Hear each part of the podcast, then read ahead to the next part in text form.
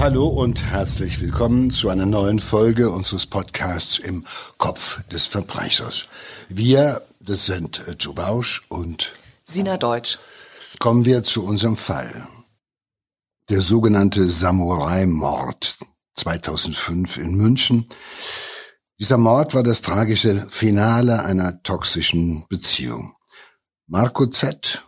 tötet zwei Frauen, er besteht eine halbe Stunde später die Prüfung für den Motorradführerschein. Danach kehrt er zurück und zerstückelt die beiden Leichen mit einem Samurai-Schwert. Ja, bei dem Fall handelt es sich eigentlich um ein klassisches Motiv. Mich verlässt du nicht. Das Thema? Sie will gehen, sie will ihn verlassen, er lässt es nicht zu. Also muss sie sterben. Und ihre Freundin gleich mit. Ja, wer ist Marco Z? Marco Z ist ein äh, zum Tatzeitpunkt 22-jähriger junger Mann, ein Kroate mit deutschem Pass. Laut Gutachter hat äh, dieser junge Mann vier Gesichter der liebevolle Partner, der eifersüchtige Vorbestrafte, der kalte Mörder und das weiche Vatersöhnchen. Also ich finde das äh, Entscheidende, was man zu ihm sagen muss, ist, er ist in erster Linie ein Mörder, ein Mensch, der zwei Frauen umbringt. Und das Besondere an ihm oder an diesem Fall ist, dass er seine grausame Tat erweitert, fortsetzt, indem er die Opfer mit einem Samurai-Schwert zerstückelt. Und an dieser Stelle, an dieser Stelle stelle ich mir schon mal die Frage, äh, wer hat immer ein Samurai-Schwert parat zu Hause? Also ich habe keins, ich weiß nicht, ob du eins hast, äh, Sina. Also ich kenne viele Menschen, aber die wenigsten von denen haben ein Samurai-Schwert. Und auch das ist ja hier, was unseren Täter anbelangt, ja auch kein Zufall, weil äh, es passt zu ihm. Er pflegt von sich die Vorstellung eines Samurai. Ich bin ein ganz besonderer Mensch. Einer mit einer besonderen Moralvorstellung, mit einem Kodex. Äh, ich bin äh, ein Ritter unverwundbar, unverletzbar, nicht zu besiegen und natürlich auch äh, keiner, den man einfach so verlässt. Und wenn ich jemanden liebe oder vielleicht sogar nur das Gefühl habe, dass ich ihn liebe, dann hat er sich dem gefälligst zu beugen. Und äh, wenn der mich verlassen will, dann überlebt er das nicht. Dann wird er halt umgebracht und zerstückelt. Ja, zwei äh, Jahre äh, bevor diese äh, grauenvolle Tat ähm, passiert, lernen sich die beiden kennen. Die 18-jährige Kosmetikschülerin Christine M. und der damals 20 Jahre alte Marco Z. Sie lernen sich in München kennen und ähm, Christine verliebt sich in, in eine, einen höflichen, beliebten jungen Mann, äh, ein gut aussehender, der ihr zuerst auch dieses schöne Gesicht des, des, des liebevollen Partners äh, zeigt. Ähm, die beiden sind zwei Jahre zusammen. Die letzten sieben Monate wohnen sie auch zusammen weil man sagen muss, so ganz äh, ohne ist dieses Pärchen auch nicht, weil ähm, also Marco Z ist ein kaufmännischer Angestellter und zusammen mit ihr ähm, hat er Ge Rechnungen gefälscht und von seinem Arbeitgeber so ähm, ungefähr 137.000 Euro ergaunert. Also äh, er hat dann später eingeräumt 22 Fälle von Untreue und, und Diebstahl. Ne? Also die beiden ähm, betrügen und wollen damit äh, einen, einen auf luxuriöseren Lebensstil finanzieren. Mm, dieses Pärchen aber ähm, streitet sehr viel, also diese, diese Fassade bröckelt. Ähm, beide machen sich auch gerne eifersüchtig. Christine hat dann wieder mit ihrem Ex-Freund Kontakt und droht mit der Trennung. Und ähm, die Situation eskaliert am 22. Juni 2005. Es ist tragischerweise auch Christine Ems 20. Geburtstag. Sie ist bei ihrem Ex-Freund. Um halb vier Uhr morgens ruft sie von seiner Wohnung aus ihre Freundin aus der Kosmetikschule an, Bilge C. Sie bittet sie vorbeizukommen. Die, die Freundin kommt auch eine Stunde später und die beiden Frauen verbringen den Rest der Nacht auf dem Sofa. Sie sprechen über die Beziehungsprobleme, beraten sich und äh, Christine M. fasst einen folgenschweren Entschluss, nämlich, dass sie sich endgültig von Marco Z trennen will. Sie will also ein Trennungsgespräch mit ihm führen und als Unterstützung soll ihre Freundin mitkommen. Ähm, auch der neue Freund sollte mitkommen als Verstärkung. Allerdings ähm, hat der keine Zeit. Und am Mittwochvormittag kommt es dann in der immer noch gemeinsamen Wohnung der beiden in äh, Neuperlach in München zur Aussprache. Also Christine M. sagt Marco Z., dass sie sich endgültig trennen will.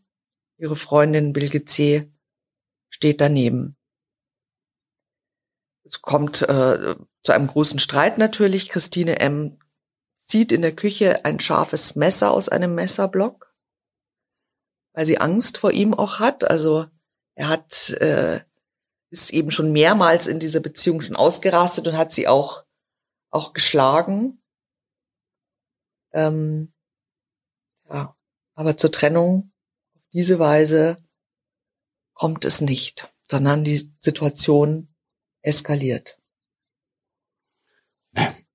Also was man als erstes sagen kann, es sind ja beide äh, relativ junge und natürlich noch unreife Persönlichkeiten zu diesem Zeitpunkt immer noch. Und äh, natürlich verbindet sie eine ganze Menge, äh, sicherlich auch am Anfang Zuneigung, aber auch natürlich das äh, gemeinsame kriminelle Handeln. Und das ist ja auch schon etwas, was so in der Beziehung auffällig ist. Das gemeinsame, luxuriöse Leben auf Kosten äh, des, äh, der Firma des anderen halt letztendlich. Und das macht sie ja nett. Das schafft ja nochmal eine zusätzliche, neben der Beziehung noch zusätzlich sowas wie eine Komplizenschaft, auf der man, aus der man natürlich noch schlechter entlassen wird als aus einer Beziehung. Und diese Unreife, die sie ja auch hat, sie ist ja nochmal zwei Jahre jünger als er, also mit diesem, dann gehe ich wieder zurück zu meinem alten Freund und aus der Wohnung von dem alten Freund rufe ich bei meinem Ex-Freund an und sage, wir müssen uns trennen und so weiter. Das sind ja alles irgendwie, sage ich mal, ist ja alles noch ein bisschen Kindergarten. Ja, so unreif und dann muss die Freundin auch dabei, weil ich habe ja irgendwie Angst, ihm das zu sagen. Ich liege zwar schon mit Ali wieder im Bett, aber ich muss ja Marco noch erzählen, dass wir uns jetzt wirklich trennen und der neue Freund hat auch nicht den Arsch in der Hose, sie zu begleiten, weil der ist auch nicht auf Stress aus und so weiter und so fort. Das müssen halt die Mädels klären oder so. Das ist alles irgendwie, ist alles sehr, sehr unreif zunächst mal. Das muss man voranstellen.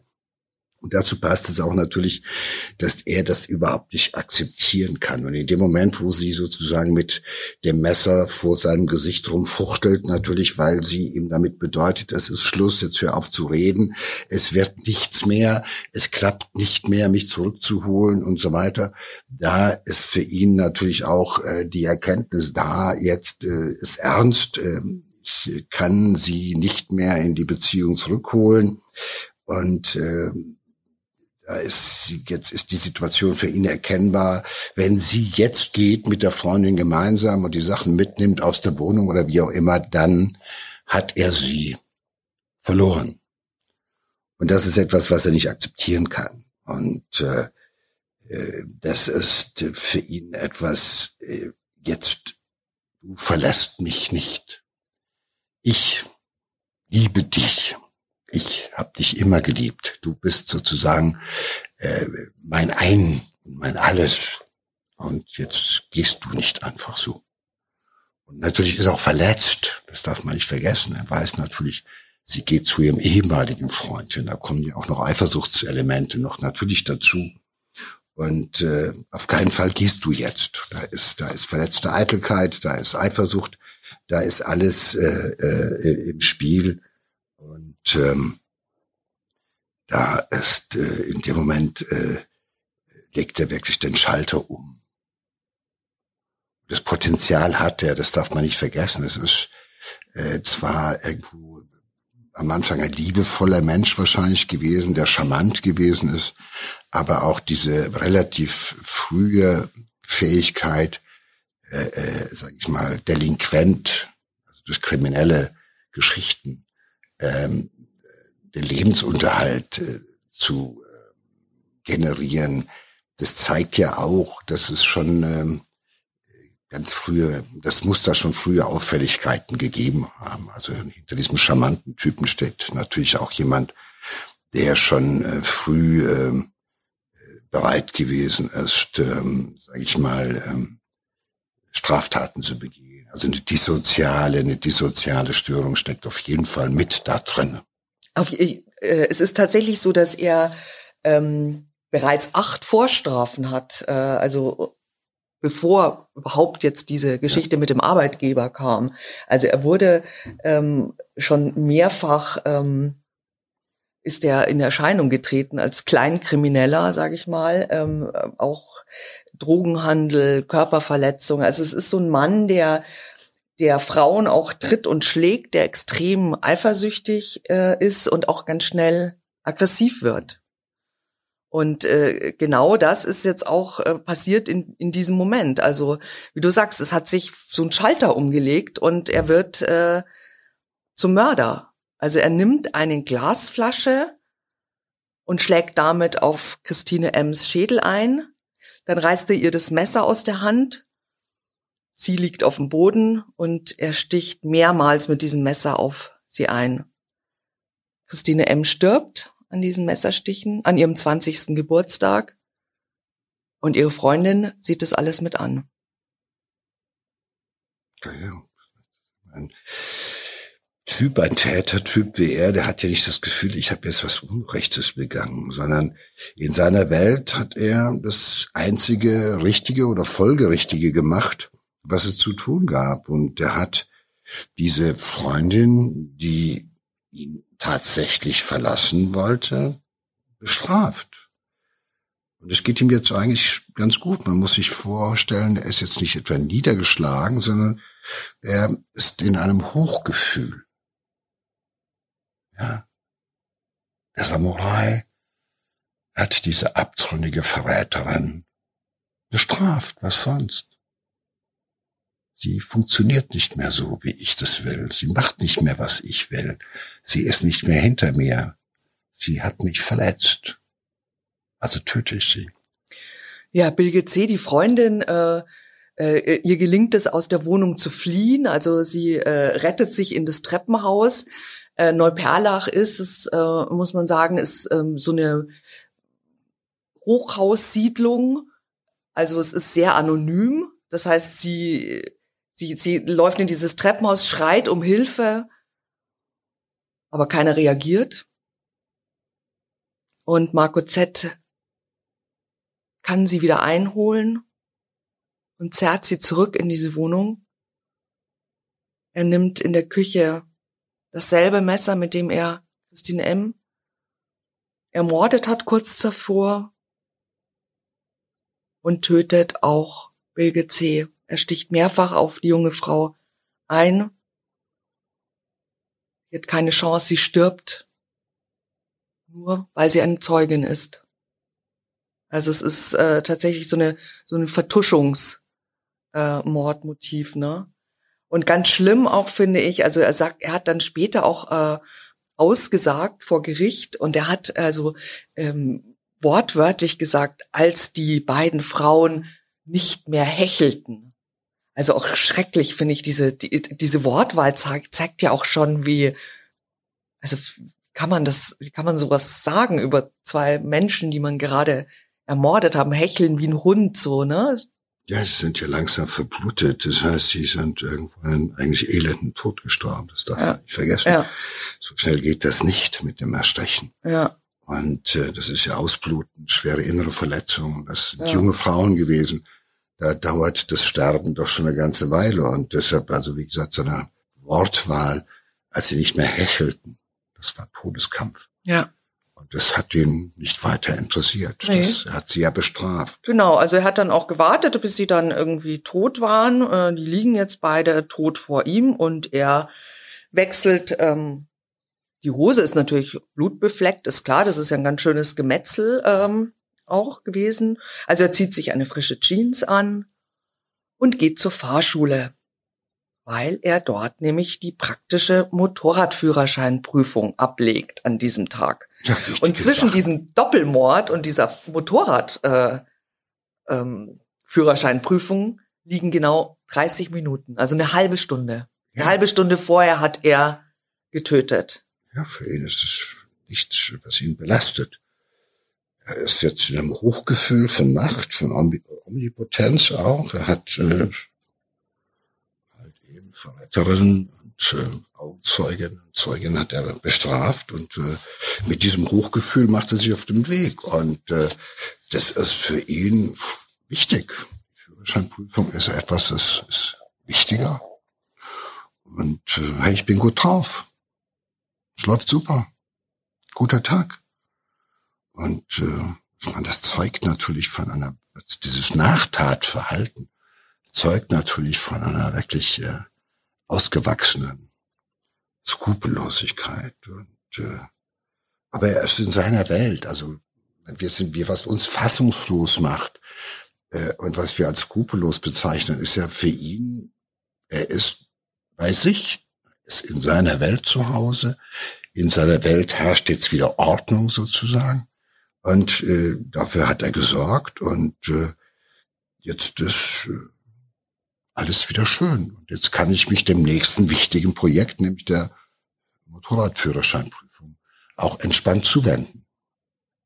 In mir kreist jetzt nicht mehr in meinem Kopf, ja, wo, wo ist sie, wo ist sie? Nein, ich weiß jetzt, erledigt, sozusagen. Haken dran, gemacht und ich fühle mich gut.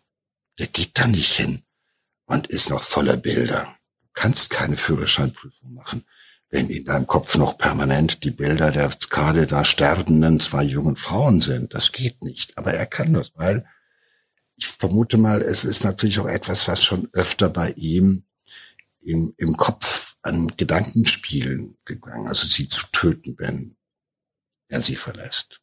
Dass Bilge C noch stirbt, ja, weil sie hat diese Schlampe halt begleitet. Hey, war ja noch eine Bedrohung. Die hat sie sich mitgebracht die ist ja auch eine Verräterin. Die, wenn die nicht da gewesen wäre, hätte sie vielleicht doch noch überzeugen können. Aber so die Freundin, die mitkommt, ist ja auch sozusagen die Rückversicherung, dass man äh, A, heil aus der Wohnung kommt und B, dass sie auch bei ihrer Haltung bleibt. Ja, und deshalb äh, ist es nur rechtens, dass die jetzt auch tot ist. Ja, das ist einfach fertig. Haken dran. Ja, und er besteht die ähm, Führerscheinprüfung auch. Ja. Und dann kehrt er zurück in die Wohnung. Die Wohnung ist natürlich blutbeschmiert. Das heißt, er als erstes deponiert er die beiden Leichen in seiner Badewanne. Dann fährt er in den Baumarkt. Er besorgt eine Schaufel, einen Fahrradanhänger, eine Mörtelwanne und Müllsäcke. So, und jetzt weiß er aber nicht mehr weiter. Also der skrupellose Mörder, der gerade zwei Frauen getötet hat, weiß also nicht mehr weiter. Und er ruft seinen Vater an und bittet den um Hilfe. Und äh, das ist so sein, sein Gesicht, ähm, was der Gutachter ähm, nannte es äh, wörtlich, das gegenüber meinem Vater bin ich ein kleines Würstchengesicht. Also ähm, der Vater war wohl ein, ein, ein, ein großes Vorbild für Marco Z. Und er hat auch ganz viele ähm, negative Einstellungen von dem Vater auch äh, übernommen. Ne? Also war so ein Vater, der so prügelt und verhätschelt und der auch Gehorsam äh, gefordert hat und auch bestraft hat. Ja, das ist, der Vater ist sein Vorbild. Das ist auch sein Vorbild geblieben. Also auch dieses, äh, äh, ich fordere Gehorsam, ich bestrafe auch, wenn nicht gehorcht, etwas nicht nach meinen Vorstellungen läuft. Das hat er da übernommen. Auch da wieder halt, dass äh, wenn, wenn Väter äh, äh, solche Vorbilder sind, dass sie halt eben auch mit Gewalt erziehen und Gewalterfahrung etwas ist, was normal ist in der Lösung von Beziehungen. Wenn du das von Kindesbeinen erlebt hast, dass wenn es Stress gibt, kriegst du einen auf die Fresse dann wirst du halt gezüchtigt oder wirst irgendwie beleidigt oder sonst was. Das ist ja ein Modell. Und das ist das Lernen, das Erlernen von Modellen. Jetzt weiß er zum ersten Mal nicht weiter. Ja, ja also die, die Tante von Bilge C., ähm, die, die, die kannte die Familie auch, also auch den Vater. Ja. Und die hat dann auch erzählt, dass äh, der Vater tatsächlich ähm, seinen Sohn auch so erzogen hat, dass er Frauen gehasst hat. Also so den, den Frauenhass des Vaters, dieses, dieses äh, Feindbild hat der Sohn ihrer Meinung nach auch äh, übernommen. Ja, das kann man ja. Ich, ich viele viele äh, Täter erlebt, die mir gesagt haben, also im Gespräch, mein Vater, das war ein ganz Stammer, der war ein toller Sportler, der hatte solche Muckis, der hat sich nichts gefallen lassen und so weiter und so fort. Also die Überhöhung der Väter, wenn man sich dann dran erinnern konnte, beispielsweise. Viele haben ja unterschiedliche Väter oder Stiefväter gehabt, aber es ist mir unheimlich oft aufgefallen, dass Gewalttäter selbst die Väter, die sie geschlagen und geprügelt haben, als erwachsene Männer immer noch verehren und immer noch sagen, das war einer, äh, also der hat's wirklich ja, geschafft und das ist immer noch mein Vorbild, weil sie immer noch nicht kapieren, dass sie einem Vorbild nachgerannt sind, was sie letztendlich ja für Zeit, für viele Zeit ihres Lebens in den Knast gebracht hat. Und viele haben auch später noch als Erwachsene Angst davor, ihren Vätern im Knast zu begegnen. Ja, weil dann immer noch der strafende Blick kommt und die Angst vor körperlicher Züchtigung. Ich habe 35-jährige Männer erlebt, die beim Besuch ihrer Väter immer noch da gesessen haben wie ein geprügelter Hund. Und immer noch, das war sozusagen diese Autorität. Und da ist natürlich auch so das, dieses Mannsbild, also diese Männer, dieses Männerbild, ist ja auch ein Frauenbild transportiert. Ja, ey, ey, wir sind die Kerle und die Weiber äh, machen, was wir wollen. Oder äh, ja, ja, will die eine nicht, hole ich mir eine andere oder sonst was, ja. Oder immer, das wird ja vorgelebt von diesen Vätern oft. Und meistens auch in, in, in kaputten Familien. Und diese Männer bleiben immer noch Helden für ihre Söhne, häufig. Für ihre Töchter sind sie manchmal das Grauen, aus nachvollziehbaren Gründen. Aber das Verrückte ist, dass, wir, dass es ja immer noch wirkt, dass dieses Strafen, Begrenzen, äh, Subordinieren wie einen Hund oder sowas, dass das immer noch funktioniert. Das ist ja das Irre und da sollten wir genauer hingucken, wenn sowas in unserer Nachbarschaft oder im Bekanntenkreis funktioniert, wenn Männer solche so, ein, so ein Männerbild vorleben, aber auch so ein Frauenbild erzählen das ist ja immer noch da. Machen wir uns nichts vor. Ja, der Vater äh, kommt dann auch natürlich in die Wohnung am Abend äh, zum Tatort und er hilft seinem Sohn, die Blutspuren zu beseitigen. Also sie wischen das Blut von den Wänden, Küche und Bad. Ähm, dann streichen sie auch gleich neu und verpacken die Leichen in Müllsäcke. Dann fahren die beiden Männer in die äh, Werkstatt des Vaters. Der Vater ist Spengler. Ähm, und da sagt der Vater dann zu seinem Sohn, du musst sie zerteilen. Die beiden jungen Frauen, toten Frauen. Und daraufhin zerhackt Marco Z mit seinem Samurai-Schwert auf dem Boden der Werkstatt seine Opfer und draußen passt der Vater auf, dass niemand stört. Und dann verpacken sie die Leichenteile in Müllsäcke und Kartons. Tja, was für ein Bild. Der Vater hat ihm gesagt, du musst es zu Ende bringen, du hast es angefangen, so ich zeig dir, wie es geht. Mach. Ich pass draußen auf so lange. Und da zeigt sich halt das Vatersöhnchen. Der erkennt, ich habe ein Problem, ich habe das zwei Leichen, die müssen weg, aber so richtig gute Idee, das zu Ende zu bringen, die fehlt mir dann doch. Und äh, ich meine, es ist schon ein Wahnsinn, was der macht. Und dann auf einmal seinen Vater anrufen muss, weil er nicht mehr weiter weiß. Also ich meine, du Papa, ich habe ein Problem, ich habe zwei Frauen umgebracht und weiß jetzt nicht, was ich kommen? machen soll. Mir ist da was passiert. Ich habe jetzt zwei Frauen, die sind, die habe ich abgestochen und äh, okay, aber ich habe den Führerschein bestanden. Ja, gute Nachricht. Erste Nachricht, ich habe zwei Frauen umgebracht. Zweite gute Nachricht ist, ich habe den Führerschein bestanden. Kannst du mal kommen?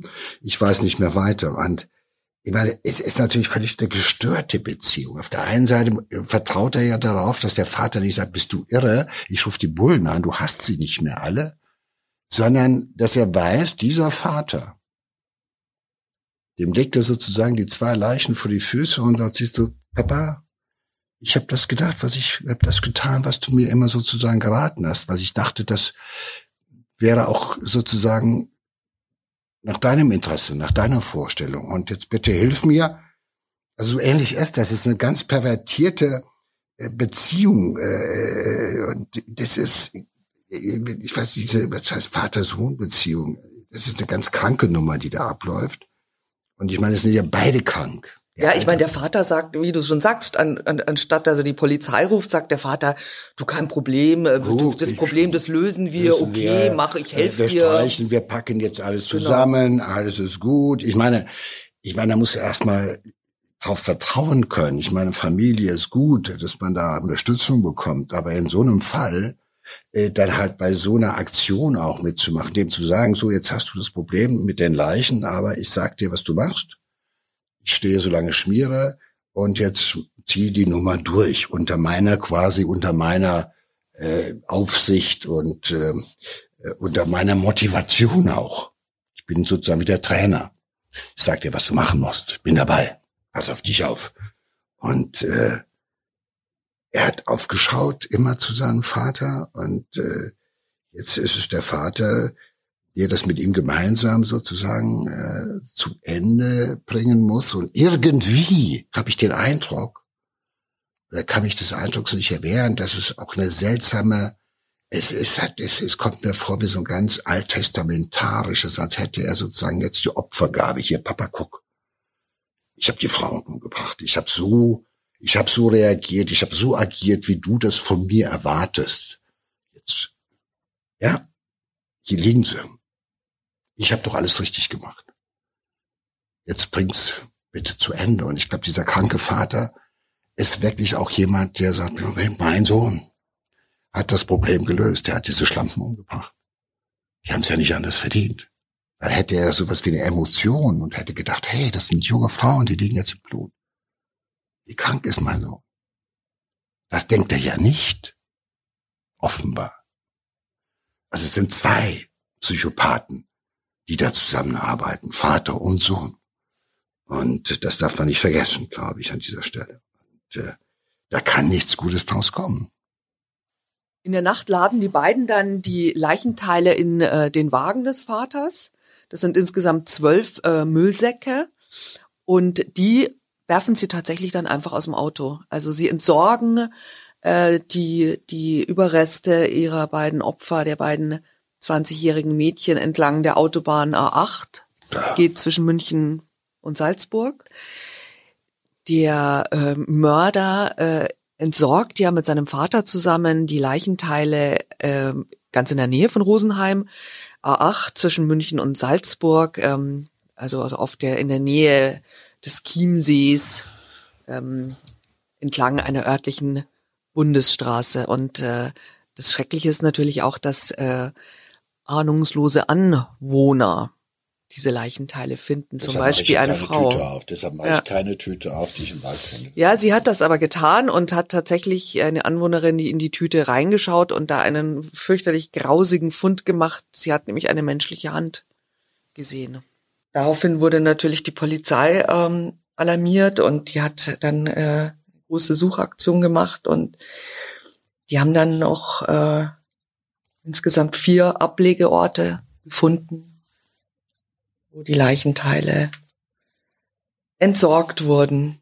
Also die diese abgetrennten Körperteile der beiden Frauen sind über die Strecke von einem Kilometer verteilt.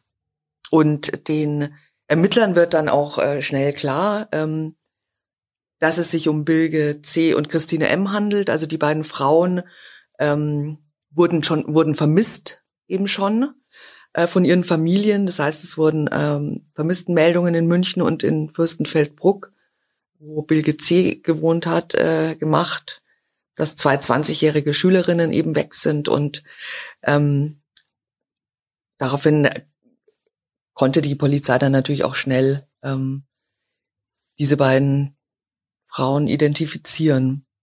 Und während die Polizei sich eben darum kümmert, fährt der Vater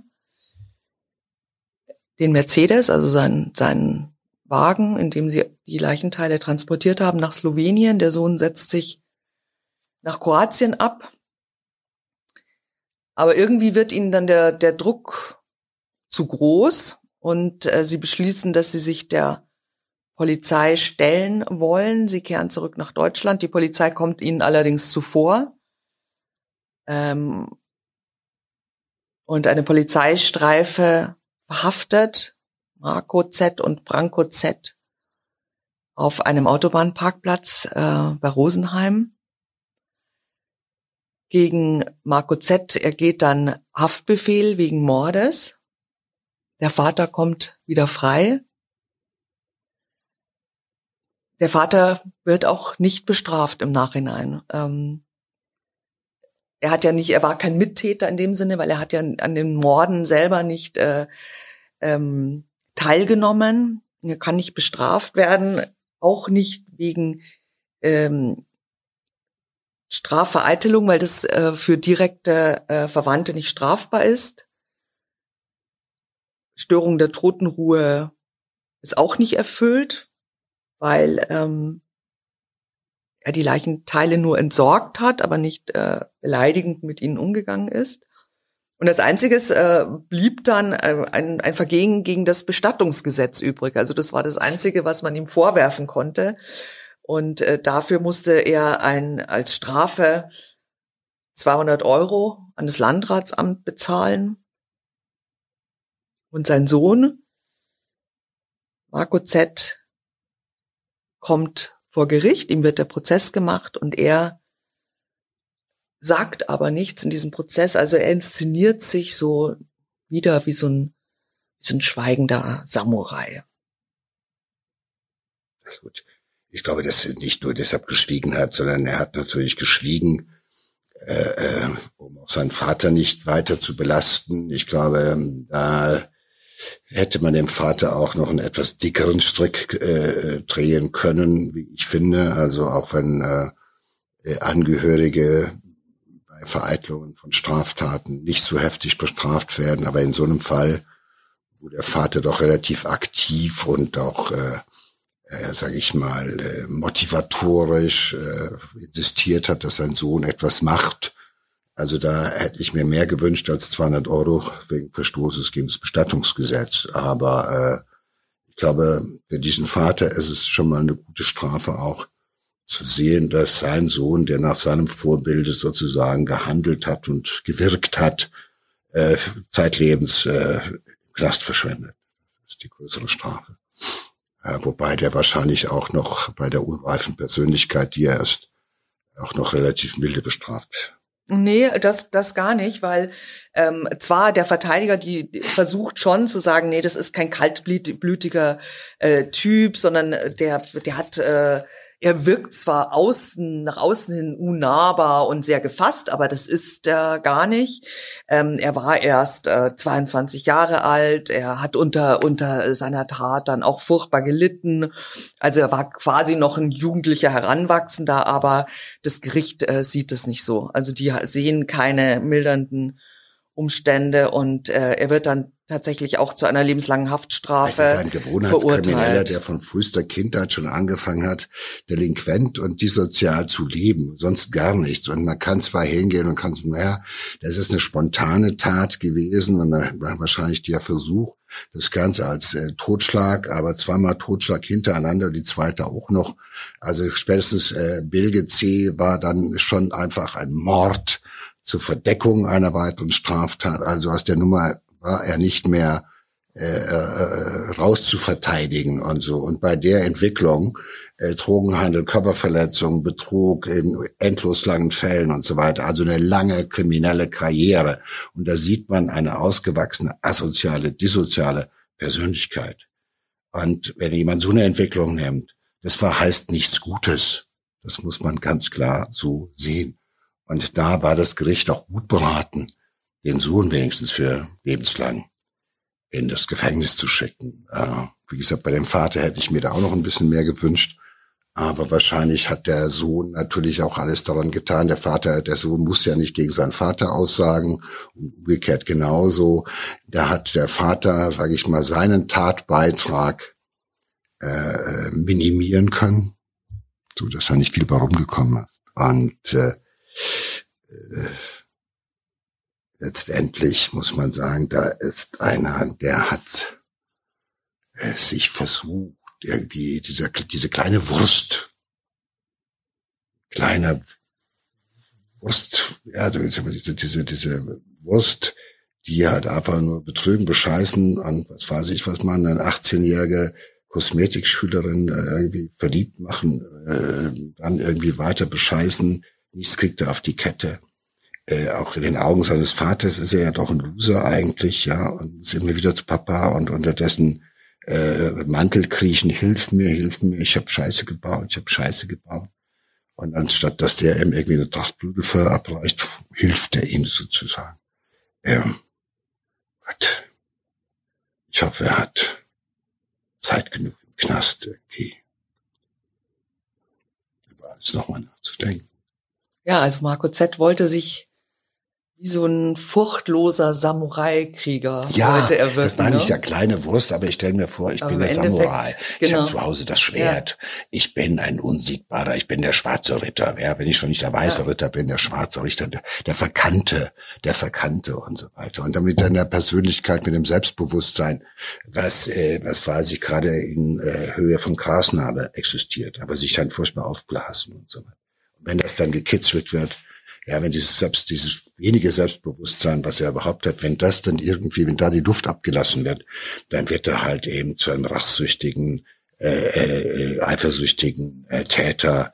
Ähm, so, aber ähm, das ist bei ihm der furchtlose, nein, das Großmannssucht nennt man das. Er wäre gerne, er wäre gerne. Es beleidigt auch irgendwie eigentlich also meine Vorstellung von den Samurai. Das ärgert mich am, ganz, am meisten, dass man das als Samurai-Mord durchkommen lässt. Also nach meiner, nach meinem Wissen um die Samurais waren das Menschen, die halt einfach äh, Vorbildcharakter hatten, die Ehre hatten, die auch Stolz hatten, aber auch nicht einfach nur aus Lust gemordet haben. Oder weil aus so klein karierten Motiven wie ähm, Sie liebt mich nicht mehr. Sie will mich verlassen. Sie will mich verlassen. Sie geht zum Ex-Freund zurück. Ja, Wahnsinn. Also, wie so oft äh, niedrige Beweggründe, ähm, gescheiterte Persönlichkeit. Ja, und dafür mussten zwei junge Frauen, Ja. Die wirklich das ganze Leben noch vor sich hatten, sterben. Auf der einen, schon der sehr anderen, auf der einen Seite ein Vater und ein Sohn, Mhm. die es auch nicht so richtig auf die Kette gekriegt haben mit sich und dafür müssen zwei junge Frauen sterben, die noch ganz am Anfang ihres Lebens standen, mit 20 und mit 22. Also Schülerinnen letztendlich. Kein schöner Fall.